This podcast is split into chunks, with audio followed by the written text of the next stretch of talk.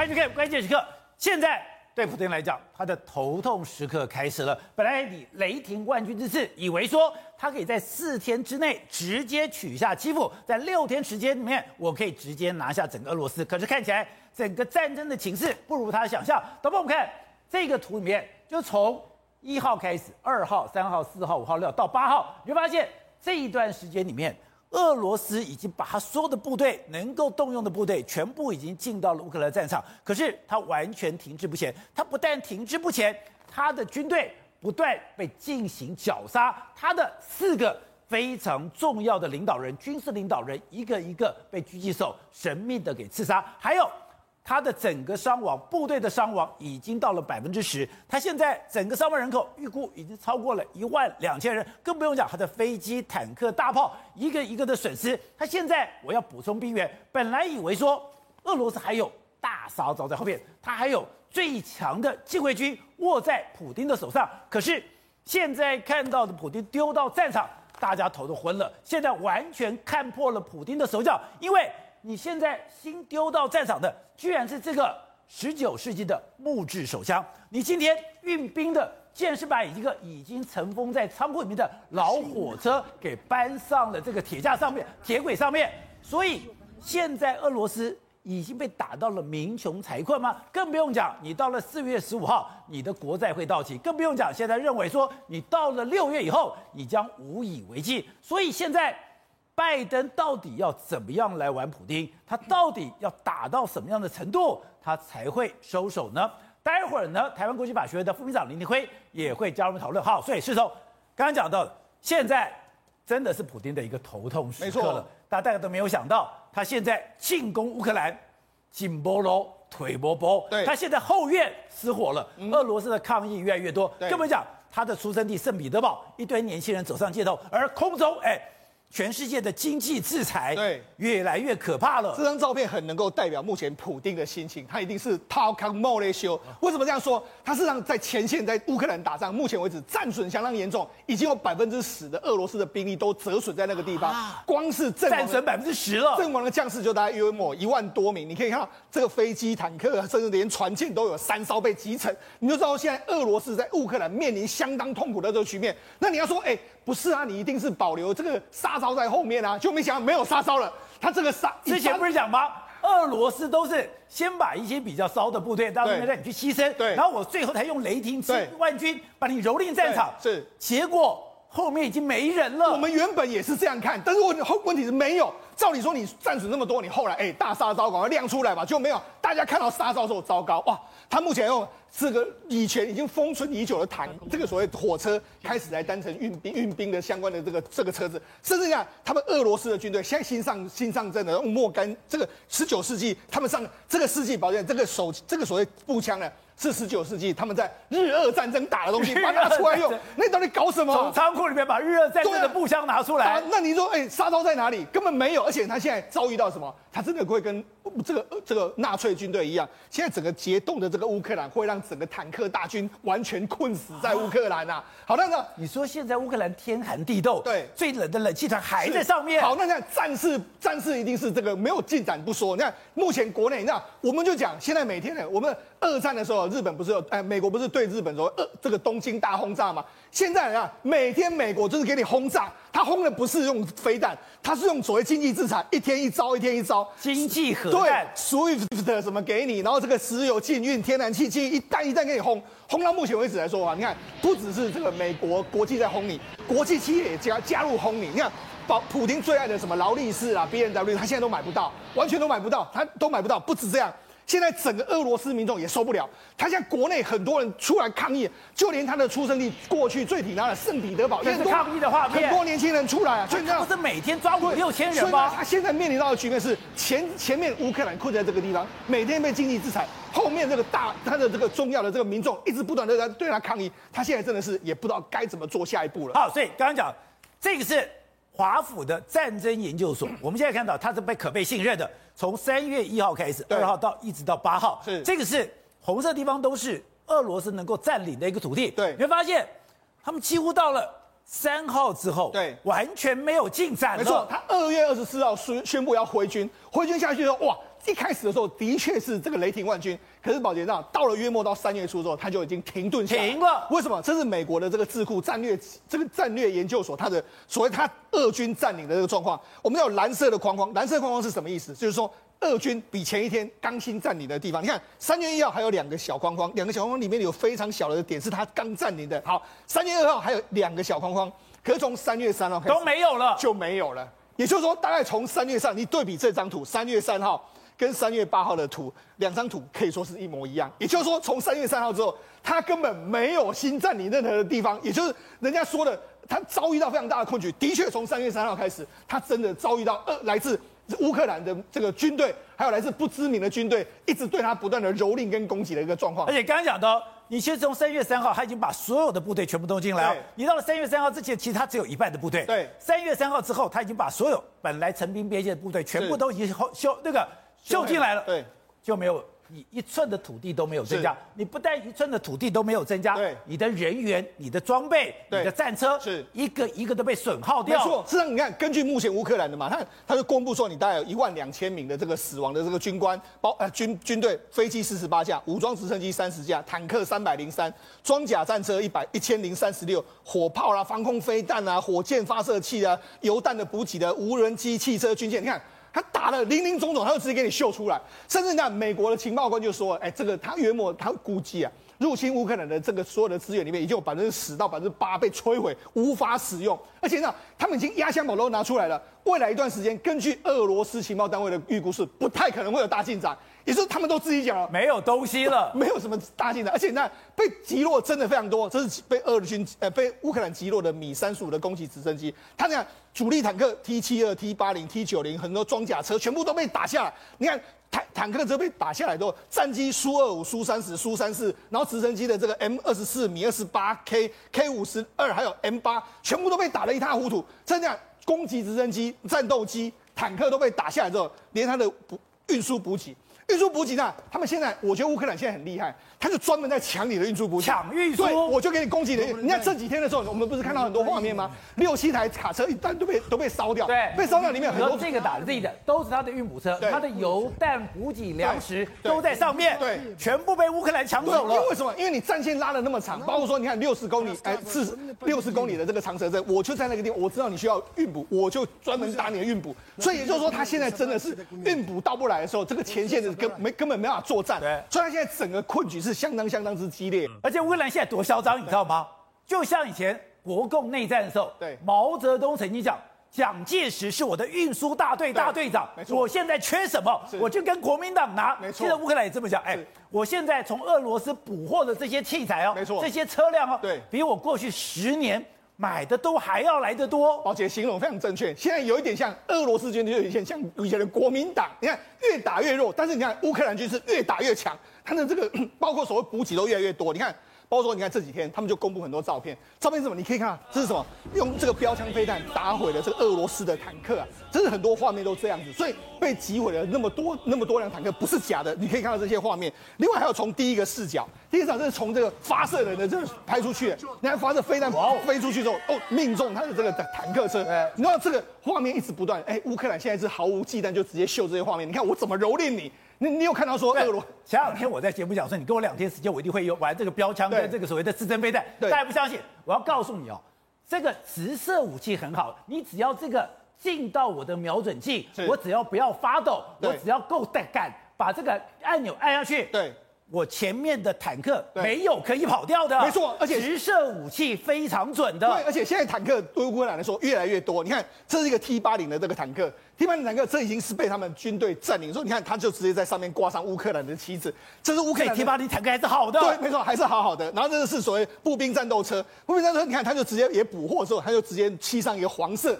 黄色代表就是乌克兰的旗帜，它也也是这样子。那甚至那有些不是把它捕获，有些是他们被他们弃置的。比如说这 T 七二的坦克，他就直接丢在丢在路上。这是一般民众哎，这不是军队，他就直接这一般民众，你穿着衣服，一般民众就直接上去。甚至连这个所谓的 T 八 T T 八零 U 的这个新型坦克也是被他们捕获。然后你看还有包括说很多大量的武器都是俄罗斯军方就直接丢在那个地方。甚至你看，这是他们的，他们这是两个俄罗呃两个乌克兰的男子哦，他们拍什么？他们就拍在这个网传在网络上，他们说，哎，我们乘这个俄罗斯的坦克，我们在兜风啊。你说，哎。他们下面也是俄罗斯的坦克，你就知道他们也这也是一般民众，你就知道现在整个，所以我才说嘛，真的目前乌克兰的军队真的是越打越强，强到可能是他们有史以来最强的一个部队的时候了。好，我们刚刚讲的，其实你用军卡跟民众民间的卡车是不一样的，哎，这个妙事、啊，现在这个看一下，哎，居然他们把呃导播我们看这台车，对，现在他们居然怎么样？我已经没有车了。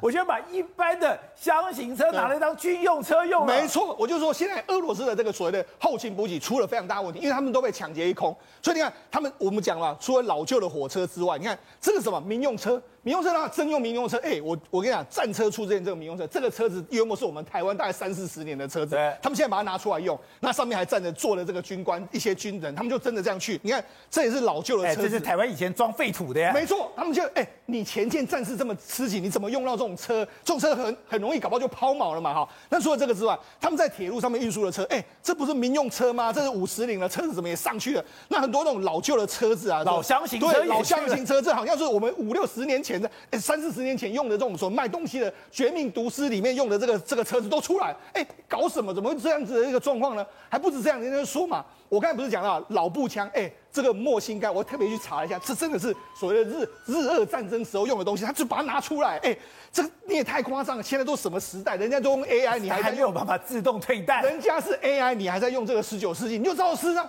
俄罗斯并没有越打越好，反而是越打更凸显的说，他们整个后勤补给跟国家实力真的。跟这个跟不上目前美国的进度。好，那刚刚讲的，现在对普京来讲，包括莫迪就是紧波罗腿波波。我前面这么讲，乌克兰刚刚讲从三月一号到三月八号，我没有任何的进展，我都已经大部队压进去了，我也不能得到一个有意义的胜利。那我的后院呢？你想看，呃，俄罗斯一个专制独裁的国家，我应该可以控制住吧？懂不懂？看啊，这是我们褪色了。很多俄罗斯的年轻人全部走上街头。对，现在俄罗斯的年轻人觉得你在搞什么？你这样子跟世界为敌。对，你跟世界为敌，俄罗斯被区隔。你跟世界区隔了以后，这些年轻人讲。那我们的我们这些年轻人就没有未来了。没错，事实上现在俄罗斯年轻人是最愤怒的一群，因为他们几乎是完全看不到未来。所以你看，这最近的很多抗议示威的场合里面都是年轻人，这就是一位年轻人。你看被打的满脸是血，对，还比个 V，还比个耶，对，所以呢，然后他是这样一个状况。那不止这样，你可以看，在俄罗斯最近的这个城市里面来说，他们已经公布了，从开开战到目前为止，大概抓了一万多名，快要两万名的示威者哦。而且示威者的话，被人家抓进去是他们真的会打啊，不是不会打，他们军他们警察是真的去这样打。好，那不止这样，你看这是什么？囚车，囚车里面示威者被抓进去了，抓进去的时候他们被捕，可是你看他们在里面啊，士气高昂。这个是在囚车里面，外面这铁栅栏在里面唱歌。你看，大部分都是，是俄罗斯人，大部分都是年轻人，然后他们就在那边唱歌，就是哎，我们他们，而且你知道，他们可能面临到，因为这个普丁要专制的时候，他就说你的违规违规是示威的话，我给你判很重的刑罚，他们还是不怕。包括说你看示威者被抓，那甚至是连圣彼得堡的话，已经有很多抗议，就他们就派什么政府的这卡车去那边，不要不要让你去。圣彼得堡是普京的故乡，哎，对啊，你就知道现在整个压力是非常大。那为什么这些所谓俄罗斯人会会会出来？因为他们生活活不下去了。那这几天的时候，卢布已经贬到这个历史的这个新低，包括说那个俄罗斯所有的公司、所有的股票，完全都变成废纸，他们财富可能一息间蒸发。那不止这样，现在普丁还说了，如果你要汇到国外，只能够一万美金。那所以他们现在排队的去抢这个美金呐、啊。甚至你看，连整个俄罗斯，我跟你讲，俄罗斯如果现在国际上都船运都不运进去，所以再过几个礼拜之后，俄罗斯很多重要的物品呢，可能就会面临到断炊。到时候人民的压力会越来越大，所以我才讲嘛，普京的日子真的不好过。我们讲四月十五号公债要到期，对，接下来俄罗斯民众很多东西买不到，他们准备要上街抗议。再来，你的军队号称撑不到六月，所以对普京来讲的话，他当然是前途茫茫，他也不知道该怎么办的一个情形了。而且之前讲的，美国会不会对俄罗斯用大杀刀的石油禁运？因为现在你有通膨危机，如果我石油禁运，我石油上个价格上涨，通膨会更严重。对，那美国应该反对吧？对。我觉得现在的可怕的氛围是，你看到了拜登名气越来越高，没错，他现在对普丁的制裁越来越狠，甚至他今天石油禁运竟然还得到美国人民意的支持，没错，让拜登哎，他讲的非常明白了，他说普丁永远不会赢得乌克兰的战争。为什么？因为他已经对他大杀招出来了，大杀招就是石油的禁运。他还说这是美国人民对于呃这个普丁这个杀人机器、战争机器的一个大打击。那除了你要想说，哎，你这样下去的话，美国石油不是会涨吗？就比如《华尔街日报》报道，就是居然高达百分之八十左右的美国受访者赞成你对俄罗斯的石油禁运，即即即使会推高能源价格，哎。老美居然是这样的一个氛围，所以呢，拜登当然看得懂这个民意啊，他绝对会趁这个事了，好好跟你普丁对干到底。反正我们知道你在战争讲究五个字：道、天、地、将、法。哎，你现在出兵无道，全世界来抵制你。现在天，哎，你要懂得天时，就没有想到连天都跟俄罗斯作对。今天你进军到了基辅，你不是有一字长城在六十四公里吗？就这个地方，哎，变成苦寒之地。这个地方。现在冷到说，据说你的体感温度可以到负二十度，而你这些冰，你这些铁棺材，一点保暖设备都没有，所以大家讲，那就像一个什么？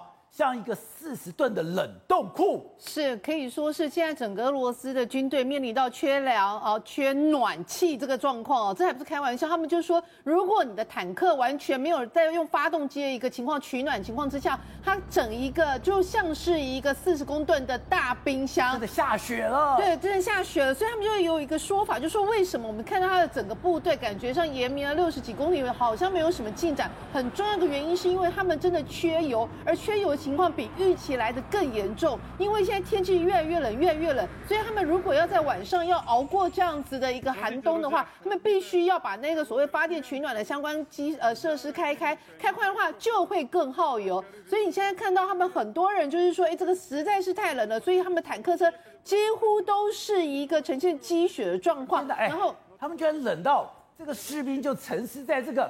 卡货车旁边呢？对，因为完全没有就是任何取暖的，然后很多人是受不了，直接就疑似冻死一个状况。那你知道很多没有冻死还能跑的，他怎么样？他直接就弃械，赶快落跑哦。他心里想说：你普丁什么东西都不给我，竟然要打仗？你看这也非常夸张。拍到是什么？竟然在一个超市里面有一个俄罗斯大兵在那边睡觉，因为太冷了。那有人在想说他是不是喝了 vodka 然后睡觉？因为太冷了，所以他就变成有点要喝酒来取暖。那喝太多超市睡觉，因为实在太冷。我其实某种程度我也可以理解，所以你就知道，就是说现在对于俄罗斯的军人来讲，不仅是不知道为谁而战，不知道为人为什么样的理由而战，而且最重要一件事，整个天气的气候。更是压垮了他们仅存的一个战斗意志哦。然后他们有就讲到说，你看现在很多的情况是什么？就是说他们越来越多士气越来越不好，然后很多的一些相关的军备就是遗弃在路边，根本就也不想要打这个仗了。但是你另外一方面，你可以看到非常英勇的这些乌克兰人，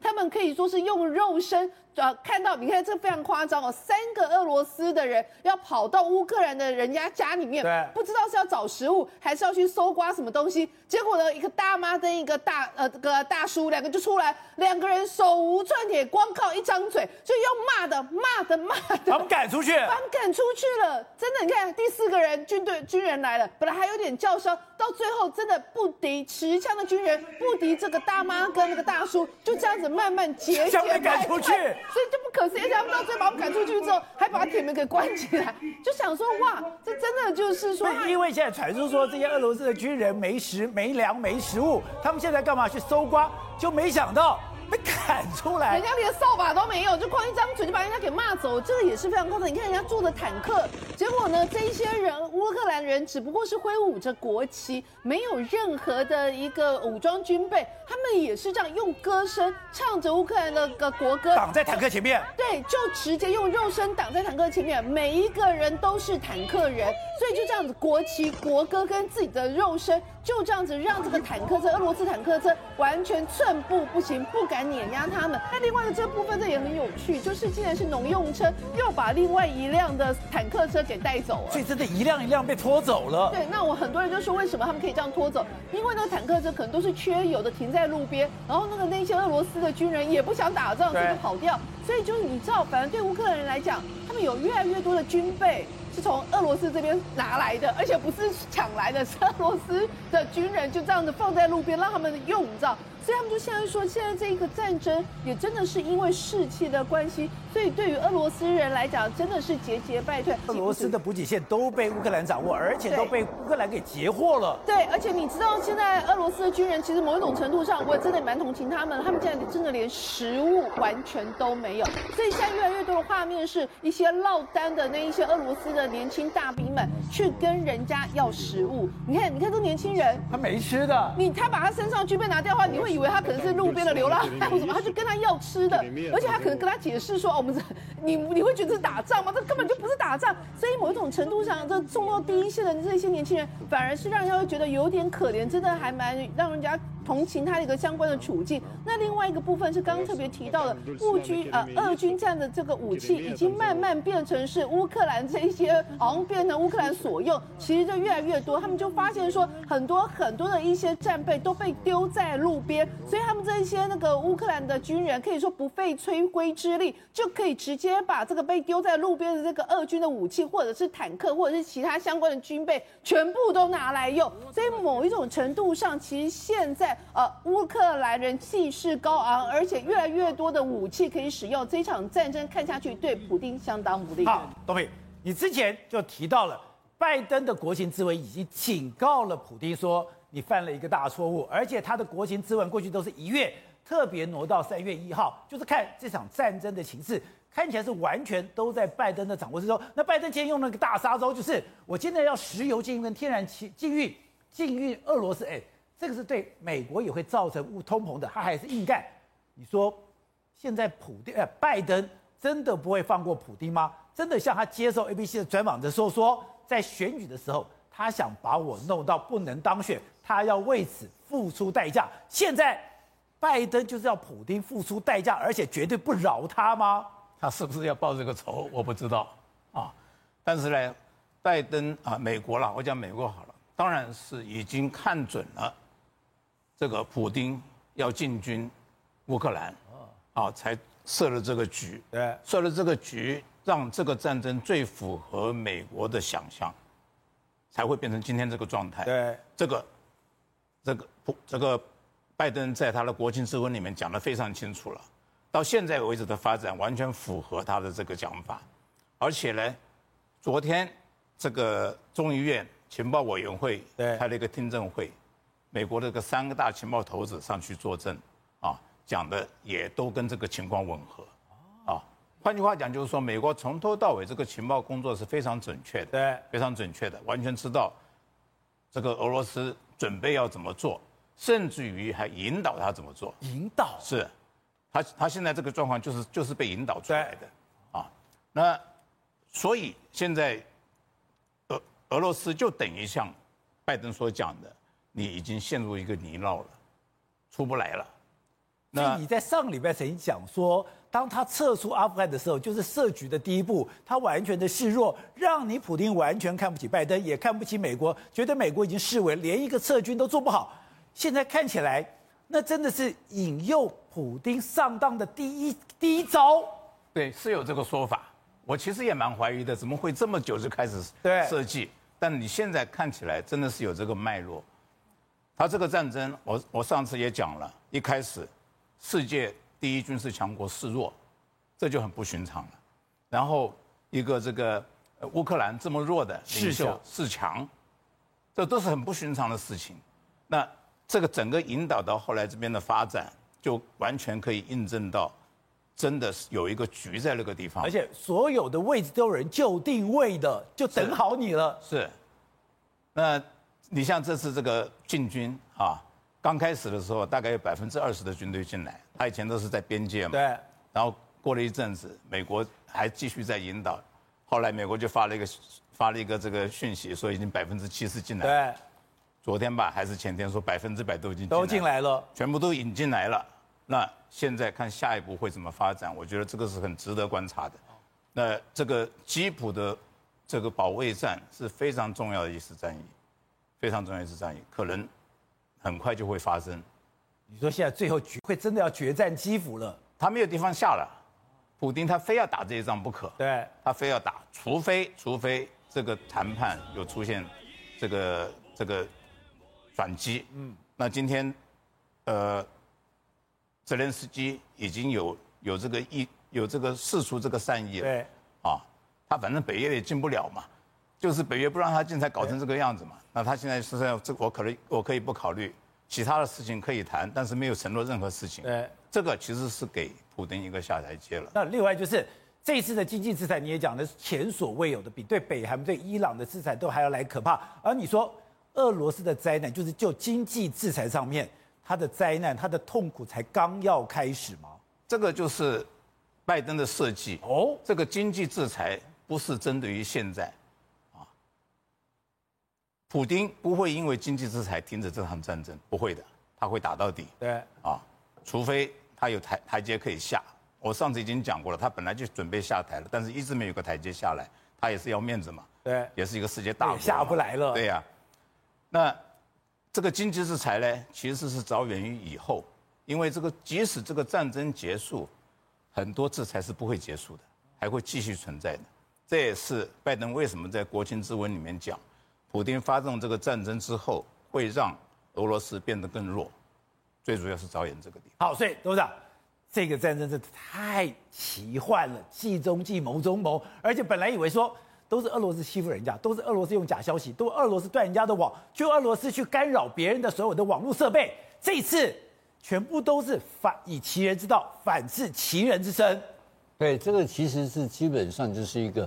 美俄之间的军事科技的一个一个一个角力，对，那这个角力的结果呢？当然就是说，因为从正规部队的数量上来看的话，双方其实都是二十万对二十万，因为俄罗斯出二十万部队，那乌克兰也是二十万部队啊，你不要忘记啊。可是这二十万部队，乌克兰部队里面，它有高度的科技化、高度的 AI 化，因为它经过了八年的乌东的战争，对，所以跟美军之间的训练方式已经结构改变了，这个是一个。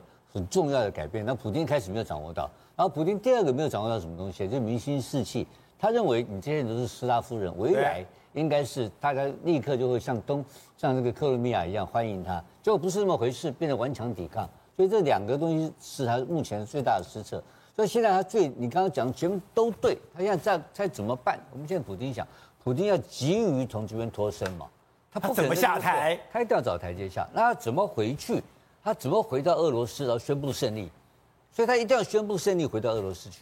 所以刚刚东明讲，那基辅之战就不可避免了。呃，战争上是一个重要的一个结果，但这个结果出来之后，他的和谈才会出现结果。如果战争在发展中，你和平谈判怎么会有结果？停火的协议一定是建立在战争的情势明朗才有停火协议嘛。所以目前在外面这个军事科学科这些军事评论家估计，目前是第三次和谈嘛。第三次和谈只谈到人道问题而已啊，所以应该到第五次的时候，可能就战局就稳定。对，目前的情况看一下，好，那就变成什么情况呢？所以他希望把乌东跟乌兰占领嘛，他希望乌东跟乌兰占领之后，他中间有个条件，你注意哦，非常特殊的条件哦，他提到一个就是说。克罗米克克里米亚，对，那克里米亚这个条件，我早就是你的了吗？不是，所以说，泽连斯基能不能接受？当然可以接受啊，可以接受嘛。所以他提出的条件里面有泽连斯基可以接受的条件。普丁示弱了，普丁知道，他知道他，所以他开始很高很高。普丁嘴巴很倔强，可是手段已经示弱了。他知道，他也提出一些让他能够维持面子的东西，因为。所以这个时候，你注意到泽伦斯基也不断的在跟全世界喊话。他全世界喊话的时候，他也知道，泽伦斯基也知道，你这个谈判也要进入一个全球的大盘。那这边一个情况，泽伦斯基到底是被大国游戏中的一个棋子，还是你是一个主导者，在大掌握大国的趋势？这两个东西，这两个。这两个形式是不一样的。对，泽连斯基一定想要掌握大国游戏的主导权。就是你有主导权还是没有主导权？对，这是他一个核心问题嘛，对不对？所以今天所所有新闻发生出来的东西都是拜登跟普京的问题。那拜登跟普京的问题，拜登你看他得意洋洋的方式很简单，他就要凌迟普丁。哇，他说，很简单嘛，你他的方法就是制裁嘛。对，他通通是制裁。全部是经济制裁，这个经济制裁下去，金融制裁、经济制裁、出口制裁，都是搞这一套嘛。那搞这些事情跟泽连斯基什么关系啊？没有关系，我看这是在打仗啊！要制裁你不够不够武器，你不够飞弹，你不够飞机。制裁跟我有个鸟用啊，对不对？所以泽伦斯基的目标跟拜登目标两个是有差异性的。所以这个时候来讲啊，到底谁的智慧比较高？然后谁能在这个复杂情势当中能够搬动这整个棋局？所以其实某一种程度来看的话，泽伦斯基跟普京之间，他有很非常大量的这种利益的重叠的部分。哦好，所以我看，但这个这场战争就让我们大这个大开眼界，因为。完全颠覆我们，我们想说，以前要打仗就是要战力嘛，我要火炮嘛，我要很大的武力嘛，我才给我碾压对方、蹂躏对方嘛。没有，情报战、组织战，还有我们刚刚讲到的后勤的补给，才关乎到这一次的决胜。因为你就看到俄罗斯的补给，只要出去就被拦截，一直出去就没有了。但是现在西方世界，特别是美国，源源不断进到了乌克兰，到底怎么进去的？你到底怎么联络的？你到底是怎么样配送、怎么样的训练？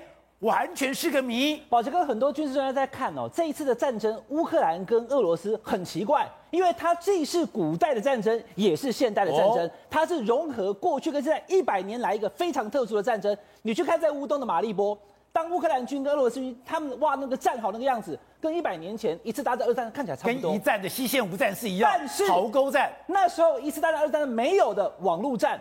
快速补给站以及呢这个叠对叠的相关的这一些东西，过去没有，这次都有了。好，接下来我先给大家看几个画面哈，因为这次乌克兰一开始俄罗斯或许是四天之内想要把它拿下来，可是没有，为什么？因为后续的补给源源不绝。美国这次哦手都放在后面，我们要直接出兵哦，可是手放后面，旁边出现了很多 stand 哈，它是替身。哦，如果你要看啾啾，你就懂我意思啊，在帮忙啊。第一个，他资金帮忙。拜登直接在二月二十六号，也就是俄罗斯出兵的两天之后，签署了大概台币一百亿的这个军事的设备。可是宝杰哥，我告诉你，这一百亿的这些军事设备，在短短的四十八小时两天之内，百分之七十的武器通通到位。这也太快了吧！我们现在因为 COVID-19 关系，寄个什么东西到国外都要好久。但是其实拜登早就准备好了，他把这一些要给这个乌克兰的这些设备，包含了刺针飞弹，包含了反坦克飞弹。通通给你送到。你知道在打第一次波湾战争的时候，他为了要准备装备，花了半年的时间，结果现在只花了四十八小时，装备该给就给了。对，所以兵贵神速，当装备都到了以后，俄罗斯发现没有那么容易打下来。很快的，我给大家看几张照片哈。立陶宛给什么东西？立陶宛给防弹衣，还有这个防空系统，它从立陶宛过来。然后呢，包含了美国政府我刚刚讲的刺针飞弹跟反坦克飞弹。一万七千枚的这个反坦克飞弹跟两千枚的刺针飞弹也都到了乌克兰。然后呢，英国给坦克车，还教你们怎么用一个相关的武器，以及呢，很多国家有十四个国家，包含美国在内，提供了很多军事武器，枪也到位。这是在哈尔科夫的一个情形。所以你要知道，乌克兰他在打，虽然大家军队没有进来，可是宝杰哥，我刚刚讲美国把守后面，美国有没有出动军队到乌克兰？没有。可是美国的退伍军人、志愿军，还有这一些雇佣兵，是不是都到了？所以我没有派出我的国家的军队，但是很多军人来了。所以军人到了，武器到了，网络方面的战争也到了。我们看到前两天在那个基辅的北边六十几公里那个照片，谁拍的？那个就是美国的 Maxar，他的那个民间的卫星单位，他直接告诉你啦，我提供资讯给你啊，民间给的。对，所以民间力量也进来了，资金也进来了，一百亿台币，还有武器快速的运补跟民间力量，没有网络。马斯克马上给你 Starlink 新链就进来了，不是，而且今天讲明天就到货了，所以我讲快速是非常重要一点。这个到货也就算了，还是专门符合乌克兰需要的货品。对，所以观众朋友你要知道哈，这整个战争在乌北、乌东跟乌南，现在目前俄罗斯正在进攻当中。可是运补很重要，当你的南部黑海已经还有包括亚速海都被这个俄罗斯给进攻的时候，怎么办呢？他必须要从乌西，从秘密的基地，而且说你不要进来哦。我现在目前整个地方没有禁航区的情况之下，飞机飞不进乌克兰，可是飞机可以飞靠近乌克兰的一个秘密的一个基地，它每天在运送大量的东西，然后透过陆路方面送到乌克兰来。而且北约说我不要介入，但它很妙是，但是你不可以攻击这个补给线。所以我刚刚已经讲了哈，其实俄罗斯也很清楚啊，我乌北、乌东跟乌南我都已经控制住了，而且我俄罗斯它有一个很大的问题就是宝杰哥，它必须要补给啊。当它的这个整个战线拉长了以后，它的这一些部队，它要发射火箭弹的时候，它必须要有卡车来补给。可是这个距离都大概在一百五十公里左右。哦，那你想卡车能开多快？大概就七八十公里，所以呢，要有一两个钟头哎，对，一单趟就要两个小时，所以并且他没有办法继续进攻了。那这种状况之下呢，我刚刚讲的各国源源不绝的补给，从这个可能在波兰那个秘密机场要整个送过来，宝哥你看哦，所以你送过来这个路线，难道俄罗斯他自己没有威胁，他不知道吗？